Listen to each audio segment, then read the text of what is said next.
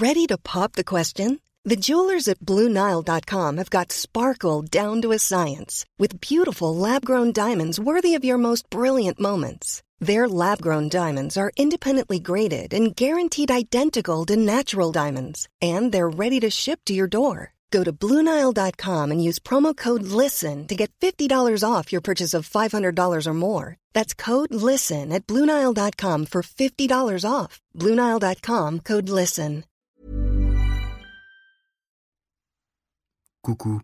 2017, voici maintenant plusieurs mois que la famille Pleskovic vit un véritable enfer au sein même de leur domicile. Ils sont harcelés par de mystérieux hommes cagoulés qui tentent régulièrement d'entrer chez eux. Pire encore, des objets commencent à disparaître, les clés de la voiture sont introuvables et le véhicule se déclenche parfois en pleine nuit. Mais notre affaire n'est pas seulement une histoire d'harcèlement mais bien de meurtre, puisque le 23 octobre 2017, l'un des membres de la famille Pleskovic est retrouvé allongé sur le sol du salon, touché de trois balles et poignardé 36 fois. Qui peut bien en vouloir à ce point au Pleskovic alors même que la famille a la main sur le cœur? Dernièrement, ils ont accueilli leur fille Anna et son petit ami Jeffrey qui viennent d'avoir un bébé et qui avaient besoin d'un toit. Entre mensonges, manipulation, trahison et meurtre sordide. Bienvenue pour une nouvelle HVF.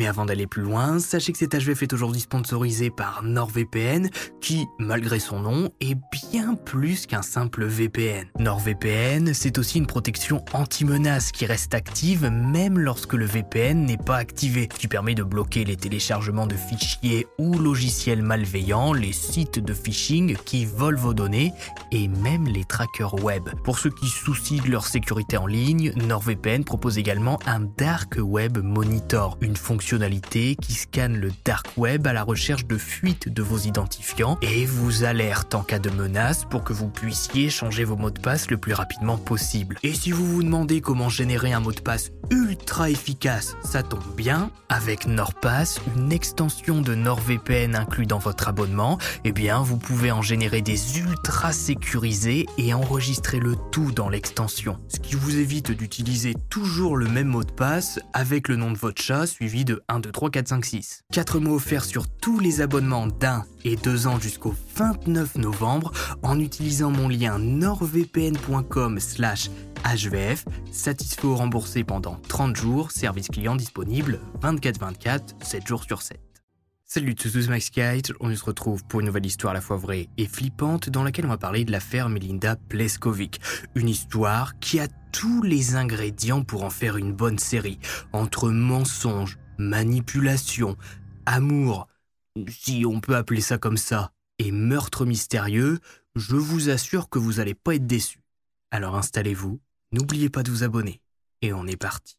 Belle maman est à terre. Bon, désolé pour le titre, mais je savais pas quoi mettre pour innover. Notre histoire prend place aujourd'hui à Strongsville, Ohio, États-Unis d'Amérique. Et mine de rien, ça fait quasiment un mois qu'on n'avait plus parlé des États-Unis, puisqu'on a fait le Canada, l'Angleterre, la Russie et la France dernièrement j'avais envie de voyager un peu. Mais retour au bercail. Strongsville, c'est la petite banlieue américaine par excellence. Je veux dire, regardez par vous-même, sauf si vous écoutez cet HVF en podcast. On peut vraiment pas faire plus cliché, hein. L'herbe est bien tondue, on a des beaux pavillons avec des grands garages, la petite boîte aux lettres sur le bord de route. Bref, c'est l'endroit parfait pour les familles américaines. C'est bien pour ça que Melinda et Bruce Pleskovic ont décidé de s'y installer avec leurs trois enfants, Anna, Megan et Kyle, il y a plus d'une dizaine d'années pour leur plus grand bonheur, mais aussi leur plus grand malheur. puisque depuis quelques mois, la famille est victime d'événements assez étranges. Des choses disparaissent à l'intérieur même de la maison. Ordinateur, clés de voiture.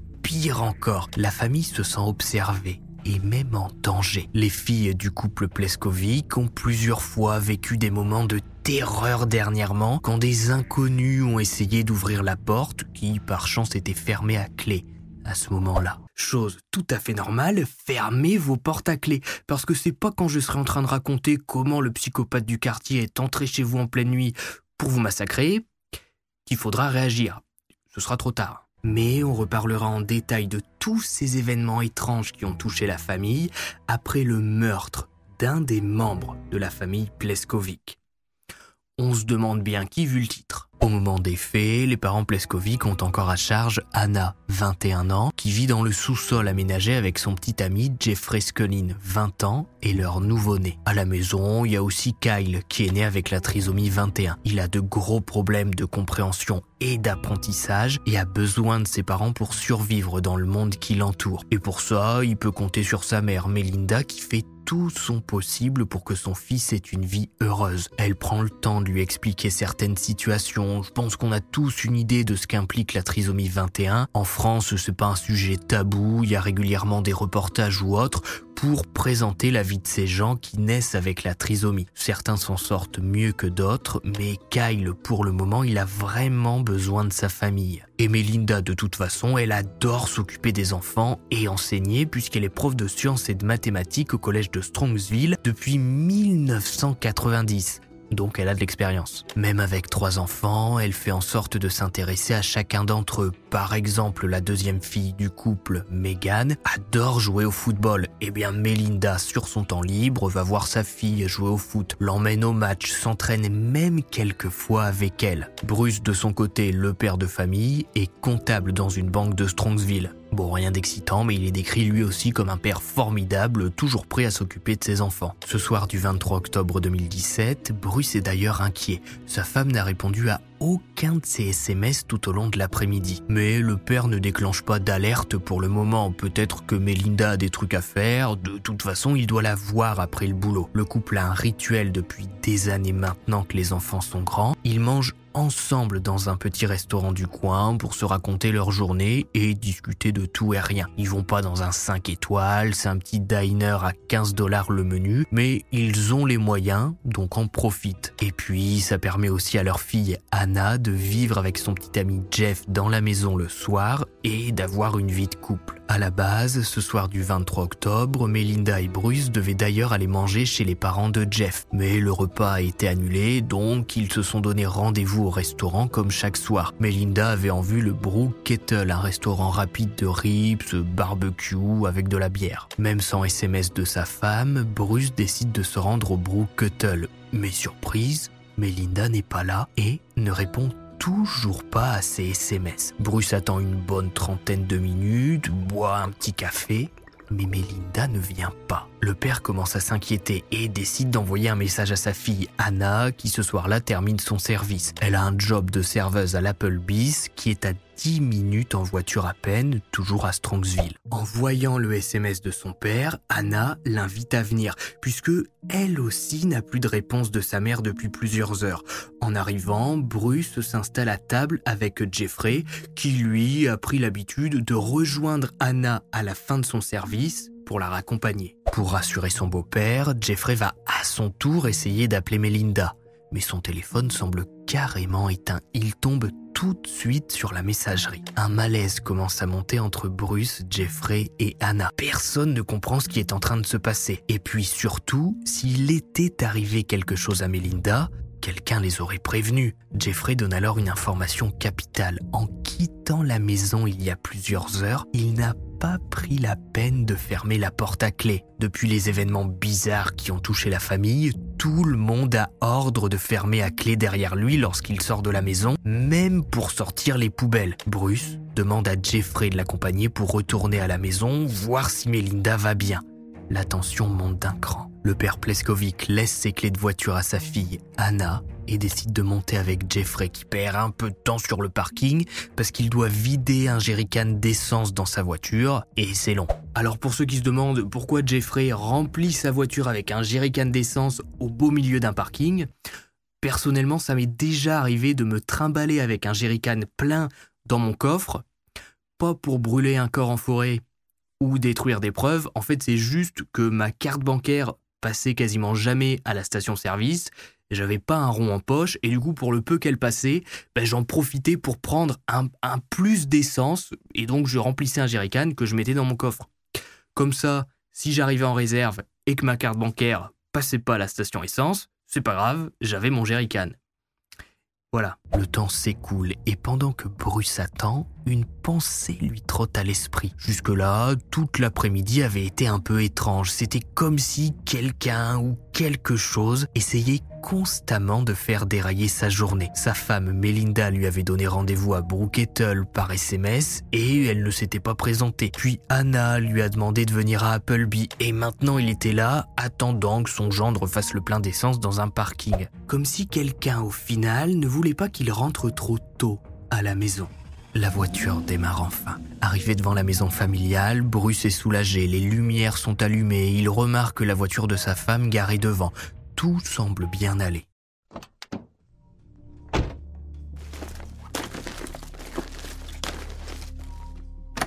Bruce est planté devant sa porte. Impossible de l'ouvrir, la gâche de sécurité est activée. Le père Pleskovic tape encore et encore sur la porte d'entrée qui s'ouvre. Kyle est là, le garçon ne parle pas, il semble sous le choc, un peu paumé. D'habitude, Kyle, c'est un gamin expressif qui est content de retrouver son père le soir. Il s'exprime à sa façon et on réussit à comprendre ses émotions. Mais là, rien.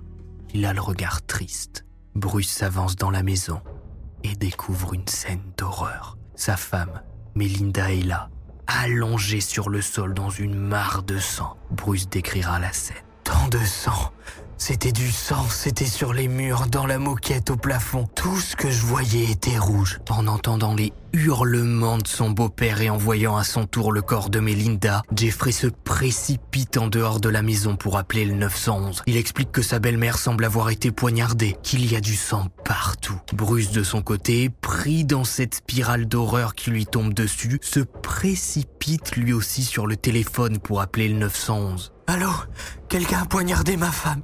Je crois qu'elle est morte. Vous savez, on a demandé aux flics de surveiller notre maison. Des gens ont essayé d'entrer chez nous cette semaine.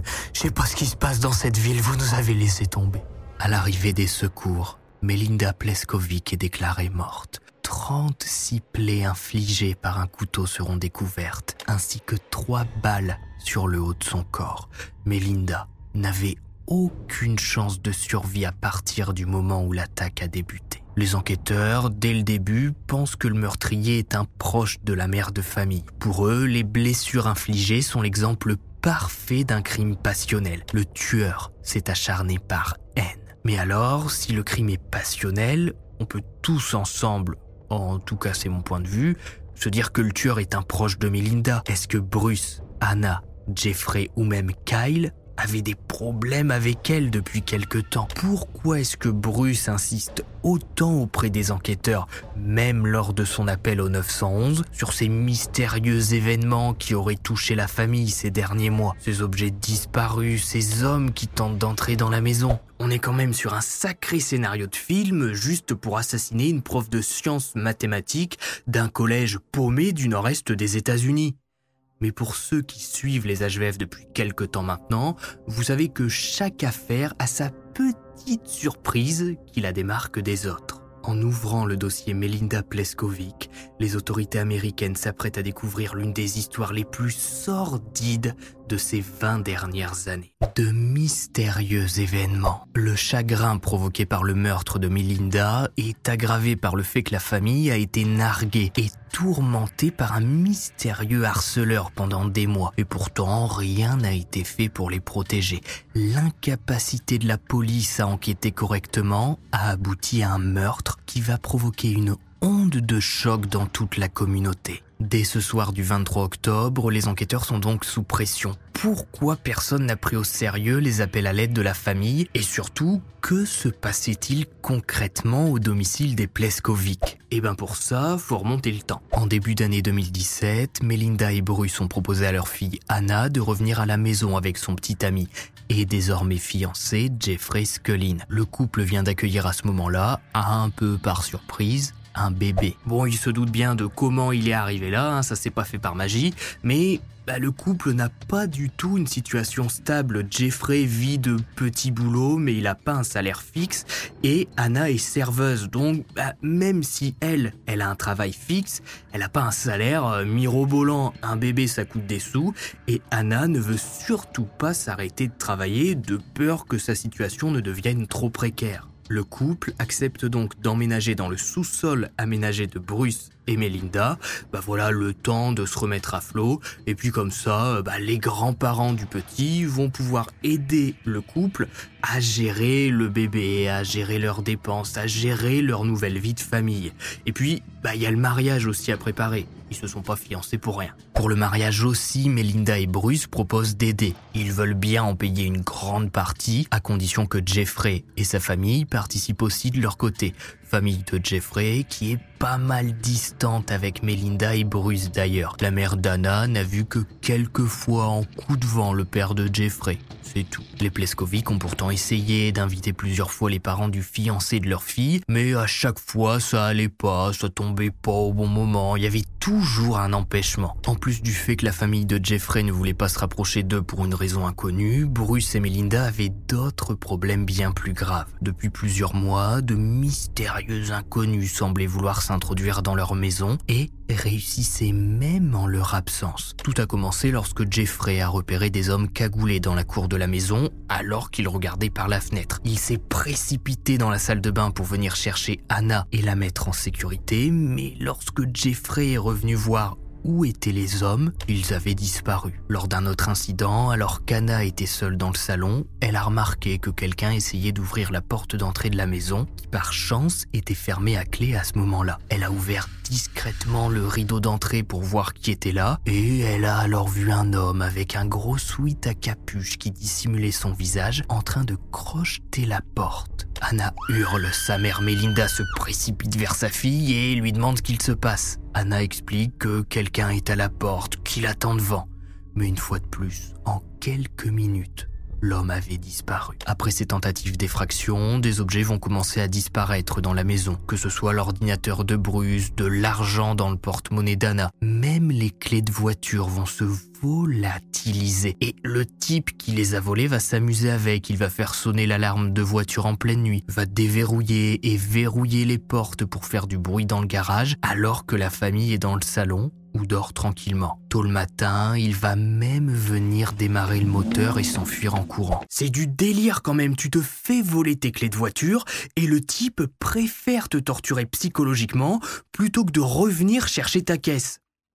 C'est presque insultant. Et même la voiture de Bruce va y passer. Un matin, il va découvrir des clous enfoncés dans ses pneus. Les Pleskovic ne comprennent pas qui peut leur en vouloir à ce point. Comme je vous le disais, c'est une famille sans histoire, des gens comme vous et moi qui vivent leur petite vie tranquille, travaillent, aident leurs enfants, sont appréciés dans la communauté. Ça me fait un peu penser à l'HVF sur l'affaire Watcher House, dans laquelle une famille était harcelée par un psychopathe alors qu'ils venaient d'acheter la maison. Melinda et Bruce, de leur côté, se sentent impuissants. Les autorités leur disent et leur répètent qu'ils ne peuvent rien faire tant que les attaques ne sont pas passées au niveau supérieur. Bon là je pense que le niveau supérieur est atteint vu que Melinda, elle a pris 3 balles et 36 coups de couteau. Dès le début de l'enquête, les autorités vont se concentrer sur les proches de Melinda, à commencer par Jeffrey, qui est la seule personne extérieure à la maison. Il débarque chez les Pleskovic avec Anna et d'un coup, d'étranges événements commencent à se produire. C'est logique de commencer par lui. Jeffrey n'est pas stressé par ce premier interrogatoire, c'est une formalité. On lui demande son alibi, comme toujours, pour fermer toutes les pistes faciles entre guillemets. Le garçon explique qu'il a passé la journée chez son père et a été chez sa tante vers 16h30 avant de se rendre au restaurant d'Anna pour la ramener à la maison. Sauf que dès le début, ben, ça commence à coincer. Les enquêteurs vont vérifier la libye de Jeffrey Et sa tante va être formelle, elle va expliquer que non, elle n'a pas vu son neveu à 16h30, le jour du meurtre de Melinda. Mais le temps que la Libye soit vérifiée, Jeffrey a déjà été libéré. Bon, c'est pas grave, on passe à Bruce, le père de famille, effondré par la mort de sa femme. Il accepte de dresser un portrait de sa famille et explique que les choses n'allaient pas très bien au sein du foyer familial depuis quelque temps. Ils n'ont rien laissé paraître à l'extérieur, mais depuis l'arrivée de Jeffrey et Anna, des disputes éclataient régulièrement dans la maison, pour des soucis d'argent principalement. Il explique que le couple était en train de préparer leur mariage, mais ne payait rien du tout. Bruce et Melinda recevaient régulièrement des relances des divers prestataires réservés pour cette fin octobre, puisque le mariage devait se faire à la fin du mois, donc ça devenait plus que pressant ben, de payer tout le monde. Melinda et Bruce s'embrouillaient donc régulièrement avec Jeffrey qui n'arrivait à trouver d'emploi stable. Bon, c'est pas inhabituel que des familles se disputent et la grande majorité, heureusement, n'en viennent pas à massacrer l'un des membres de leur famille. Et puis, bah, comme je le répète, il y a le mariage, ça met du stress, donc Anna et Jeffrey n'ont certainement rien à voir dans la mort de Melinda. Bruce donne d'autres exemples de comportements inquiétants concernant Jeffrey. Le père Pleskovic explique que le fiancé de sa fille n'est pas doué pour dire la vérité. Il avait dit à Melinda et Bruce qu'il envisageait d'acheter une maison avec l'argent qu'il avait reçu de ses grands-parents par exemple. Mais lorsque le couple a demandé à voir des documents concernant l'héritage, des photos de sa grand-mère ou de son grand-père, des histoires de son enfance, Jeffrey n'avait rien à montrer ni à raconter. À force de se disputer, Melinda et Bruce ont décidé qu'ils allaient essayer de rester à l'écart de Jeffrey. Ce qui est compliqué vu que Jeffrey vit littéralement chez eux dans leur sous-sol avec le nouveau-né qui est le bébé de leur fille. Voilà.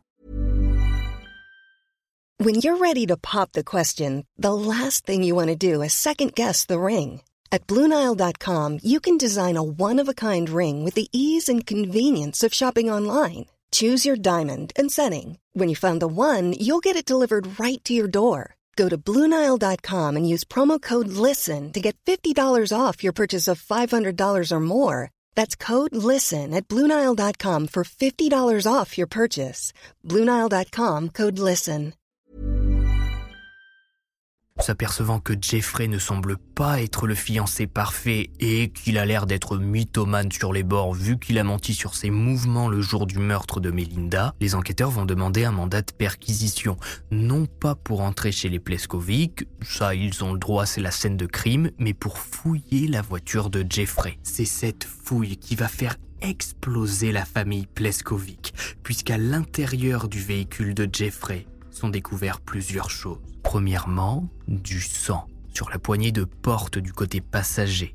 Et puis, il y a un pantalon de survêtement ensanglanté dans le coffre. Mais pire encore, planqué dans le véhicule, un couteau est retrouvé. L'arme n'a même pas été nettoyée. Et quand je parle de nettoyage, on retrouve, accrochez-vous, le sang de Melinda sur la lame et l'ADN de Jeffrey sur le manche. C'est l'enquête la plus simple de toute l'histoire des HVF. Un Jeffrey, en plus d'être un mythomane, c'est un débile complet.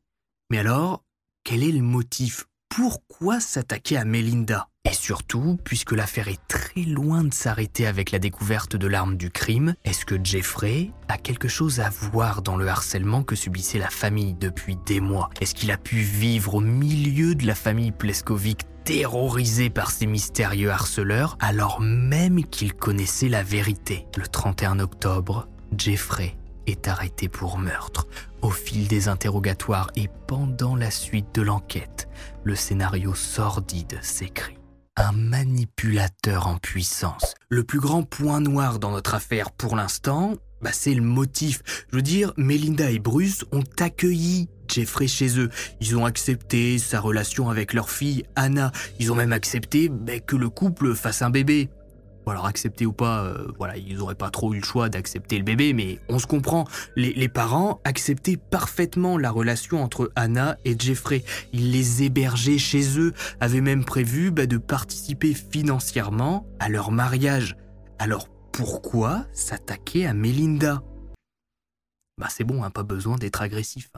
Eh bien, Jeffrey et Anna étaient censés se marier à la fin du mois d'octobre, plus précisément quelques jours après le meurtre de Melinda. Bon, ça a bien évidemment été annulé, mais de toute façon, meurtre ou pas, le mariage n'aurait pas eu lieu puisque Jeffrey n'a plus aucun sou en poche. Il a menti à tout le monde, n'a plus d'argent, ne fait pas de petits boulots, galère comme pas possible et s'est pourtant engagé à payer une partie du mariage avec les parents d'Anna ce qu'il ne peut pas faire et il le sait parfaitement quand il regarde ses comptes en banque. Pour éviter de se taper la honte auprès de toute sa famille et de ses amis, il a même pas envoyé les cartons d'invitation. En fait, ben, pour être plus clair, seuls Bruce, Melinda et Anna préparaient le mariage et pensaient que la cérémonie allait avoir lieu. Si les parents de Jeffrey déclinent à chaque fois toutes les invitations de Melinda et Bruce, bah, c'est simplement parce que Jeffrey ne leur en parle pas.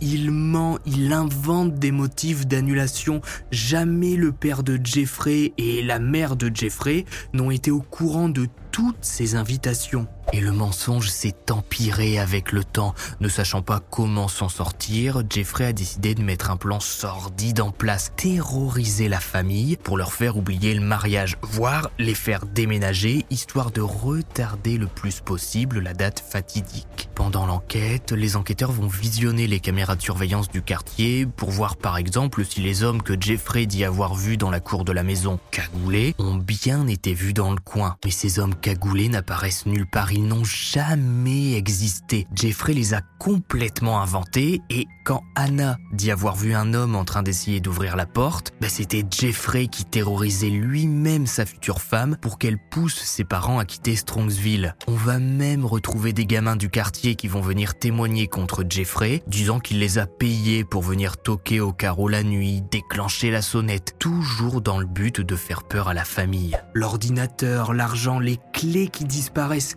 depuis le sous-sol aménagé en pleine nuit, Jeffrey appuyait lui même sur la télécommande de voiture volée bah, pour la faire klaxonner, pour la verrouiller, pour la déverrouiller. La question de la préméditation va aussi se poser. Est-ce que Jeffrey aurait pu mettre en scène le meurtre de Melinda, toujours dans le but d'annuler le mariage au dernier moment pour qu'Anna ne découvre pas qu'il n'a pas un sou en poche? Puisque si on regarde bien après tout ce que je viens de vous dire, c'est quand même bizarre que ce 23 octobre date du meurtre, Jeffrey déclare au Pleskovic que le repas prévu normalement avec ses parents ce soir-là est annulé. Au dernier moment cette fois, est-ce que Jeffrey s'est senti définitivement piégé par la situation et a voulu mettre en place un faux cambriolage qui tourne mal? Est-ce que c'est lui qui donne rendez-vous à Bruce au restaurant après que le rendez-vous avec ses parents ait été annulé? En utilisant le portable de Melinda Le procureur en charge du dossier va quant à lui émettre une toute autre hypothèse. Au vu des qui sont retrouvés chez les Pleskovic, Melinda a pu, ce 23 octobre, confronter Jeffrey face aux divers papiers qu'envoyait la banque chez eux, avec ses relevés de compte, ses découverts, ses impayés. Et si ce jour-là, Melinda avait compris que Jeffrey était dans l'incapacité totale de payer sa partie du mariage qui doit avoir lieu dans quelques jours, la mère d'Anna aurait forcément parlé à sa fille de la situation tous les mensonges de Jeffrey auraient été découverts au grand jour. Le fait qu'il n'a payé aucune facture, le fait qu'il n'a envoyé aucune invitation ben, pour le mariage qui doit avoir lieu dans quelques jours. Alors, cet après-midi du 23 octobre 2017, Jeffrey va dans la cuisine, enragé d'avoir été humilié par sa belle-mère, ne voulant pas que l'on découvre qu'il a menti depuis tout ce temps, de peur de perdre Anna si sa mère lui révèle tout il s'attaque à sa belle-mère, Melinda Pleskovic, et la poignarde encore et encore. Kyle est dans la maison, il entend sa mère hurler, tenter de se débattre, demander pitié. Mais le garçon est terrorisé, il ne comprend pas ce qu'il se passe, n'a pas le réflexe malheureusement, ou plutôt heureusement, d'aller s'interposer. Sinon Jeffrey s'en serait certainement pris à lui. Il est difficile d'imaginer la terreur que Melinda a dû ressentir en voyant la détermination meurtrière dans les yeux de Jeffrey, l'homme qu'elle devait voir au bras de sa fille, mariée dans quelques jours. Après le meurtre, Jeffrey fait feu sur Melinda, toujours dans le but de simuler le cambriolage. Mais le nombre de coups de couteau trahiront plus tard un crime passionnel, comme le médecin légiste le dira. Jeffrey s'est senti trahi par Melinda, qu'il appréciait, et s'est déchaîné sur elle pour passer sa frustration et sa honte. Confronté à toutes ces preuves, Jeffrey va se renfermer sur lui-même en expliquant que, bon, d'accord, c'est lui qui a tué Melinda, mais c'était pas un meurtre comme ça de sang-froid, c'était de la légitime défense, monsieur le juge. En fait, ce jour-là, Melinda a voulu confronter Jeffrey concernant ses problèmes d'argent et ses divers mensonges. Le problème, c'est qu'elle l'a confronté avec un pistolet. Elle lui a braqué un pistolet sur lui bah, pour lui faire avouer tous ses mensonges. Jeffrey a paniqué, a attrapé le pistolet, il y a un coup qui est parti. Melinda s'est effondrée. Bon alors peut-être qu'il lui a mis deux balles en plus, histoire de l'achever euh, pour être sûr. Et puis bah concernant les 36 coups de couteau, il s'en souvient pas, c'est le trou noir. Le type est mythomane jusqu'au bout, hein. on parle quand même de 36 coups de couteau, faites le geste de votre côté, c'est très long. Si l'on en croit l'histoire de Jeffrey, il a tiré sur Melinda une fois par erreur, puis alors qu'il était hors de contrôle, il a tiré deux fois de plus. Puis a été chercher un couteau et l'a poignardé 36 fois. Ensuite, il s'est nettoyé dans la salle de bain et a tranquillement été rejoindre Anna à son travail. Il a même raccompagné lui-même Bruce chez lui ce soir-là en sachant très bien ce que le père de famille s'apprêtait à découvrir. Pire encore, à l'enterrement de Melinda, accrochez-vous, Jeffrey a aidé Bruce à porter le cercueil de sa femme qu'il avait lui-même abattu et poignardé. On a même une vidéo. Petite parenthèse en parlant de l'enterrement, mais Kyle, aux obsèques de sa mère, n'a pas bien compris ce qui se passait. Il lui a fallu du temps pour comprendre que sa mère était décédée et tout ce que ça impliquait. Pendant plusieurs jours, le jeune homme est resté encore plus silencieux que d'habitude, attendant à la fenêtre le retour de sa mère qui prenait tant soin de lui. Pendant plusieurs jours, les Pleskovic ont dormi ensemble dans la même pièce de la maison, de peur que le tueur ne revienne, alors même qu'il était avec eux au sous-sol. Les élèves ayant eu Melinda en professeur lui ont rendu hommage suite au meurtre, déclarant qu'elle était l'une des profs les plus appréciées du collège et n'avait jamais causé de soucis à personne sans raison. En octobre 2018, un an après le meurtre de Melinda, Jeffrey a plaidé la non-contestation des accusations portées contre lui. C'est important de préciser que c'est pas considéré comme un aveu de culpabilité. Les avocats de Jeffrey ont affirmé qu'il n'avait plaidé aucune contestation pour éviter toute douleur et souffrance supplémentaire à la famille de Melinda pour qu'un gros procès ne soit pas mis en place. Il ne plaide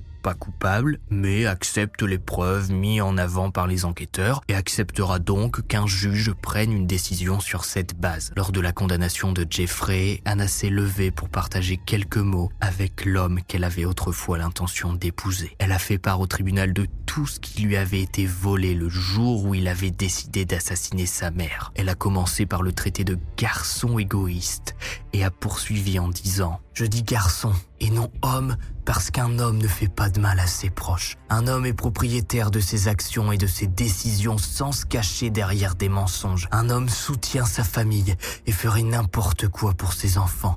Jeffrey n'a fait aucune de ces choses. Bruce et Megan ont eux décrit Jeffrey comme un manipulateur ayant brisé l'équilibre de leur famille en prenant la vie de celle qui rendait leur vie si joyeuse au quotidien. Quand ce fut au tour de Jeffrey de partager quelques mots, il a décidé de ne rien dire. Jeffrey Scullin, à la fin du mois d'octobre 2019, un an après le meurtre de Melinda Pleskovic, a été condamné à une peine de prison à vie avec possibilité de libération conditionnelle sous 33 ans. Pour l'instant, il n'a pas fait appel de sa condamnation. Cette affaire est finalement celle d'une infinité de victimes. Kyle est incapable d'exprimer tout ce que la perte de sa mère signifie pour lui. Bruce qui vit maintenant avec l'image de la femme qu'il aime couverte de sang. Megan, qui a perdu sa mère et sa meilleure amie. Anna, qui vit en sachant que l'homme qu'elle a présenté à sa famille et qu'elle a fait entrer chez elle a pris la vie de sa mère. Et le petit bébé d'Anna, qui a perdu à la fois un père et une grand-mère aimante en une. La famille de Melinda a par la suite lancé une bourse d'études nommée Melinda Schumann Pleskovic Memorial Scholarship et ils ont également créé un mouvement appelé It's on Mail qui vise à rappeler aux gens de répandre l'amour et la gentillesse chaque jour.